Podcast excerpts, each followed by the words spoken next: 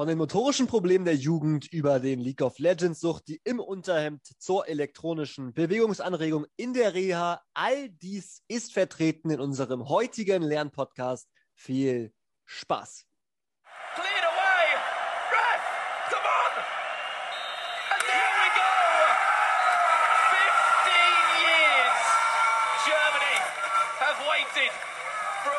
champion to step up out of millions upon of competitive FIFA players all around the world. And the man to do so, Richard Buckley, is Mo Alba. Congratulations, you are the FIFA E World Cup 2019 Champion. Ja, und damit herzlich willkommen zu unserem Digitalisierungsseminar Stoff und Schnaps. Was ihr eben gehört habt, war das Grand Final vom FIFA E-World Cup 2019 wo beim Turnier insgesamt 47 Millionen Menschen zugeschaut haben. Das klingt ziemlich viel, das ist auch ziemlich viel. Und ihr hört es schon ein bisschen raus, das Thema, worum es heute gehen soll, ist E-Sports. Dafür habe ich mir zwei Experten rausgesucht, die heute hier zu Gast sind. Zum einen Joshua. Moin, ich bin Joshua. Äh, ich beschäftige mich schon seit Jahren mit E-Sports und richte hier in Deutschland Turniere aus. Und zum anderen Lara. Ja, hi, ich bin Lara, ich arbeite im Reha-Sport und interessiere mich sehr für den Einsatz von digitalen Medien in eben genau diesem Feld. Und ja, ich freue mich auf einen interessanten Talk heute. Da bin ich mehr als optimistisch, dass wir den haben werden. Erstmal vielen Dank, dass ihr da seid. Und ich starte mal rein und versuche euch erstmal direkt ein bisschen zu triggern. Also, wenn ich an E-Sports denke, dann ist mein Bild welche Person ich vor mir sehe, erstmal relativ klar. Der Mann ist vielleicht um die 35, mhm. hat Chipsflecken auf dem Unterhemd, ist eher ungepflegt, sozial relativ isoliert, sage ich mal, und ist eher ein cholerischerer Typ. Also wird mal ein bisschen lauter auch beim Zocken, wenn es nicht so läuft. Ähm, dass jetzt nicht jeder so ist, ist mir auch bewusst. Aber dennoch, das ist irgendwie so, das ist so ein vorurteilsbehaftetes Feld irgendwie. Ja, kann ich absolut nachvollziehen. Ähm, ich kann das mit Ja und mit Nein beantworten es trifft wahrscheinlich auf den einen oder anderen zu, aber auf den anderen auch nicht. Ähm, aber um das erstmal zu verstehen, will ich einmal kurz erklären, was E-Sports überhaupt ist. Äh, E-Sports ist ein äh, ist der elektronische Sport auf Konsole oder Computer äh, im Wettstreit mit anderen unter festgelegten Regeln. Okay, und was fällt jetzt alles darunter? Also du sagst es Konsole oder Computer, aber was genau kann man sich darunter vorstellen? Ich habe zum Beispiel eine Playstation, spiele jetzt selber nicht so viel, aber was ist da alles? Also was sind Geräte, auf die da alle, die da alle reinzählen in den? Also wie du gerade gesagt hast, ist es auf jeden Fall die Playstation, die Wii, PC, Nintendo oder auch Handyspiele, die jeder von uns kennt. Also es umfasst ziemlich viel. Aber ähm, E-Sports als solches hat ja eigentlich schon ziemlich viele Nachteile, oder? Also ich muss sagen, das Beispiel, was du da am Anfang genannt hast, für mich ist ähm, E-Sports, Gamer, Zocker, keine Ahnung was, das sind, äh, weiß ich nicht. Ich habe da auch so ein spezielles Bild von. Für mich ist das viel mit Gewalt, Sexismus, Spielsucht, Übergewicht, Bewegungsarmut oder eben auch vor allem bei jüngeren Leuten mit motorischen Defiziten verbunden. Äh, seht ihr das auch so? Ist das wirklich so? Ähm, also dazu kann ich nur sagen, die WHO hat 2018 Spielsucht offiziell als Krankheit anerkannt und dieses gleich mit äh, Glücksspielsucht gesetzt.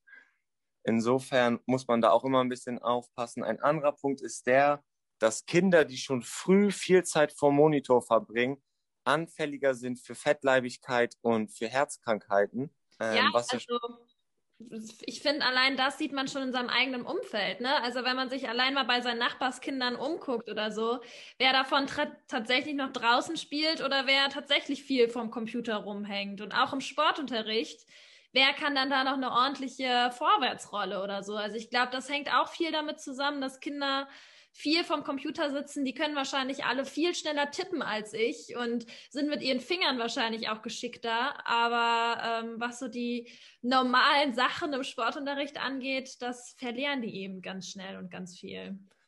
Ähm, ja, natürlich, aber ein positiver Aspekt beispielsweise von E-Sports ist, ähm, man hat diese auf Reaktion und Motivation untersucht und bei optischen Simulationen reagieren sie etwa so schnell wie Kampfjet-Piloten was natürlich schon wieder ein immenser Vorteil ist und auch sehr positiv ist. Ja, auf jeden Fall. Wie gesagt, also ich glaube, so ein richtiger E-Sportler ist halt viel fitter mit den Fingern als ich. Der kann wahrscheinlich seine linke Hand, also die ähm, nicht gute Hand, sage ich mal, wahrscheinlich auch viel besser bewegen als ich. Aber ähm, um jetzt einfach noch einen Nachteil zu nennen, auch Schlafprobleme kommen ja einfach durch E-Sports. Ne? Wir selber kennen das. Abends, man hängt am Handy, man schläft viel schlechter ein, wenn du davor noch stundenlang am Handy warst. Und naja, von den E-Sportlern oder von den Zockern im Umfeld. Manchmal vergessen die die Zeit, zocken bis drei Uhr nachts. Wenn das Schüler sind und die nächsten Tag in die Schule müssen, kann man sich vorstellen, dass die Konzentration viel schlechter ist, als sie eigentlich sein könnte. Ähm, da würde ich dann direkt nochmal einhaken, denn eine Studie in Niedersachsen hat ergeben, dass wenn man die Wochenenden und Ferien mit einbezieht in die Berechnung, dass jeder vierte 15-jährige Junge mehr Zeit mit Computerspielen verbringt als mit dem Schulunterricht. Und ich sehe das schon bedrohlich. Ja. Das ist auf jeden Fall bedrohlich. Es klingt doch alles eher weniger gut, sage ich mal, auch äh, wenn das halt einige Vorteile hat, wie halt zum Beispiel, dass man dann halt so ein Reaktionsvermögen wie ein ähm, Kampfjetflieger haben könnte. Aber aus dem Grund wird man ja bestimmt nicht anfangen mit dem E-Sports. Deshalb jetzt für mich erstmal so die Frage, was ist eigentlich das Interessante daran, so, an so einem elektronischen Sport? Warum zockt man überhaupt? Also, ich denke, äh, die Frage kannst du dir einfach stellen, indem du überlegst, warum spielst du Monopoly? Warum spielst du Fußball auf dem Platz? Also irgendwie so Spiele, die motivieren ein, dieser Wettkampfcharakter dahinter, dass man gewinnt mal, das sind ja alles so motivierende Sachen, warum man eben Spiele spielt. Und ich glaube, gerade bei Computerspielen ist ein großer Faktor, du gehst in so eine virtuelle Welt rein, die sich von deinem Alltäglichen so ein bisschen ablenkt. Gerade bei Erwachsenen. Ne? Du musst mal nicht an deine ganzen Ausgaben denken, an deine Arbeit, an äh, was weiß ich, deine ganzen beschäftigten Stunden, sondern du kannst einfach mal ein bisschen abschalten. Und auch für Kinder. Kinder haben heutzutage immer mehr Stress. Für die ist das auch einfach so eine eigene Welt, in der die sich bewegen können. Ja, absolut. Also für Kinder ist es absolut immer eine andere Welt und dient auch sehr der Entlastung. Andererseits muss man da halt dann auch einfach die goldene Mitte finden. Ja, also ich denke einfach, so Spiele an sich können einfach total fesselnd sein. Und das ist eben auch der Grund, warum es halt auch im Reha-Sport genutzt wird. Also ich habe ja gesagt, ich komme selber aus dem Reha-Sport, beschäftige mich viel damit. Und äh, da gibt es ein großes Thema und das ist das der Gamification. Klingt jetzt wahrscheinlich erstmal, okay, Gamification, was ist das denn? Ähm, ja, das ist eigentlich einfach die Anwendung spielerischer Elemente in, man, in Bereichen, wo man sie eben nicht erwarten würde.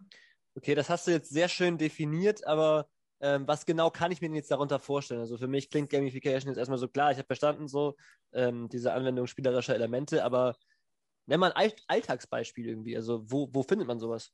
Ja, im Alltag findest du das tatsächlich ziemlich häufig. Also du äh, wohnst ja in Hamburg. Ich muss sagen, da ist mir das extrem aufgefallen, dass jeder Mülleimer dich ja quasi dazu auffordert, entweder was in ihn reinzuwerfen oder steht irgendein lustiger Spruch drauf oder so. Äh, ich weiß nicht, ist dir das auch schon mal aufgefallen? Ja, natürlich. Das gibt's wirklich überall. Das ist ja auch irgendwie diese Hamburg-Kampagne. Ich weiß nicht, wie die heißt, aber das hat auf jedem auf jedem, ja. wirklich auf jedem Mülleimer ist irgendein so komischer Spruch wie, nimm, oder die ist in der Bahn, nimm mich mit deinem Müll. Ist das schon Gamification? Ja, genau, genau das ist schon Gamification. Und ein anderes Beispiel, ähm, auf Autobahnraststätten gibt es ja mal Pissoirs und äh, ich habe gehört, dass da häufig auch eine Biene drin sein soll, eben einfach damit man das besser zielt und alles dahin kommt, wo es auch hingehört. Auch das ist Gamification. Ja, das hast du richtig gehört. Ähm, das ist zum Beispiel auch nicht nur auf Autobahnraststätten, also daher kenne ich das jetzt gar nicht unbedingt, sondern auch in Fußballstadien ist das sehr oft, wenn, sagen wir mal, etwas angetrunkenere Männer dann äh, vielleicht nicht mehr die beste, das beste Aim haben, ähm, dass sie dann halt vielleicht doch ein bisschen mehr Anreiz haben, dann doch ins Ziel zu treffen. Ja, ich, ich hoffe, dass es wirkt. Also Ähm, und ein anderes gutes Beispiel, ich weiß nicht, ich selber, äh, wir haben ja schon vorhin gesagt, was zählt alles zu äh, Gaming und E-Sports. Ich habe eine Wii, seitdem ich zwölf bin. Und ähm, irgendwann hat sich ja auch Wii Sports entwickelt. Also, dass du vor deinem Fernseher irgendwelche Sportübungen machst, machst, die durch ein Spiel angeleitet werden. Oder auch Xbox Kinect ist ja auch sowas. Ich weiß nicht, Joshua, hast du sowas auch schon mal gespielt? Ja, natürlich habe ich Wii gespielt. Ähm, es ist ja auch einer der ersten Konsolen gewesen, die mit Bewegung und Sport, äh, mit Bewegung und Spiel arbeiten. Das war natürlich was ganz Neues, war sehr aufregend für mich und habe ich sehr gerne gespielt. Ja, Und was halt halt heutzutage wieder was ganz Neues sind, sind diese VR, also Virtual Reality Brillen, die mittlerweile tatsächlich sogar schon in Fitnessstudios angewendet werden, wo du dann in einem kleinen Raum drin bist, hast diese Brille auf und läufst halt eben durch eine Fantasiewelt, wirst dann nicht von deinem Trainer angeschrien, der dir sagt, jetzt rings, jetzt rechts, oben, unten, sondern du weichst halt in einem Spiel, keine Ahnung, irgendwelchen Feuerbällen oder anderen Hindernissen aus. Dadurch wird das Ganze natürlich auch viel interessanter. Es gibt es auch an Laufbändern oder Fahrrädern. Einfach ein anderer Hintergrund. Du guckst nicht auf den Hallenboden oder Fitnessstudioboden, sondern hast das Ganze spielerisch verpackt. Und genau das äh, machen wir auch im Reha-Sport. Ich selber arbeite viel mit älteren Leuten zusammen. Da hast du natürlich Krankheitsbilder wie Parkinson, Gleichgewichtsstörungen, all sowas. Das heißt, wir haben Geräte, die speziell darauf ausgelegt sind. Ein Gerät heißt Terra-Trainer. Da werden die Leute reingestellt, eingespannt und das soll dem Gleichgewichtssinn unterstützen. Das heißt, du bewegst dich ein bisschen rechts und links, vor und zurück, was das, was den Leuten eben schwerfällt. Und anstatt, dass der Therapeut jetzt halt mit dem mit dem Ball spielt oder den sagt, jetzt nach vorne, jetzt nach hinten, machen die ein Spiel und steuern eben ein Flugzeug vorne, hinten, rechts, links. Und das motiviert die natürlich nochmal ganz anders. Also, wenn du die zur Therapie abholst, die kommen runter und sagen direkt, hey, kann ich heute wieder einen neuen Rekord ausstellen oder keine Ahnung was, anstatt, oh, heute wieder Sport. Ja, okay, ist in Ordnung. Also da wird das wirklich ganz viel genutzt und man sieht auch die Erfolge. Dieses Jahr gab es auch eine neue Studie ähm, aus der Schweiz, die das auch bestätigt hat, dass ähm, Gamification der Motivationsförderung in der Rehabilitation dient. Also wirklich eine sehr schöne Sache, muss ich sagen. Lara, wo du das gerade erwähnst, was mir da direkt im Kopf fällt, und zwar, da wir bei den E-Sportlern erhöhte Reaktion und Motivationseigenschaften festgestellt haben, fällt mir da direkt im Kopf, wie man das vielleicht auf alte Leute anwenden könnte.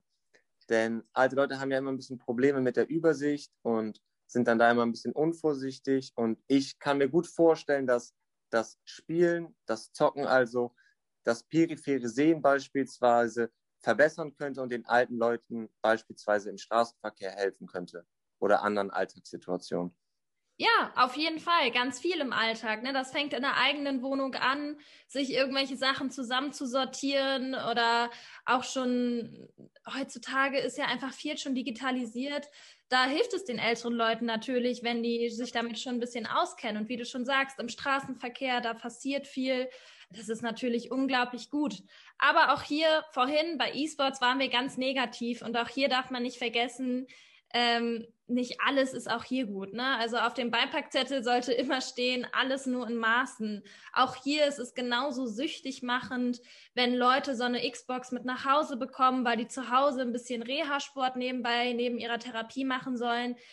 Da kann es ganz schnell dazu kommen, dass die zu viel machen, zu ehrgeizig sind und sich dann wiederum verletzen. Also auch hier muss man immer aufpassen, dass auch der Therapeut dabei nicht verloren geht. Ne? Also es wird den niemals ersetzen Hoffentlich. Und äh, sollte es eben auch nicht, weil dann kann es gefährlich werden. So, das waren jetzt alles ziemlich viele Informationen. Also das ist natürlich erstmal super. Aber wenn wir jetzt mit Blick auf die Zeit, wir bewegen uns langsam gegen Ende dieses Podcasts, ähm, können wir das vielleicht noch einmal kurz ganz generell zusammenfassen? Mm, ja, gerne. Ich kann ja einfach mal anfangen und Joshua, du kannst ja dann ergänzen. Also ich würde sagen, sowohl E-Sports als auch Gamification, jetzt vor allem im Reha-Sport oder so, hat seine Vor- und Nachteile. Also ich denke, das ganze Gamification ist daraus entstanden, dass die sich die positiven Sachen aus dem E-Sport rausgesucht haben.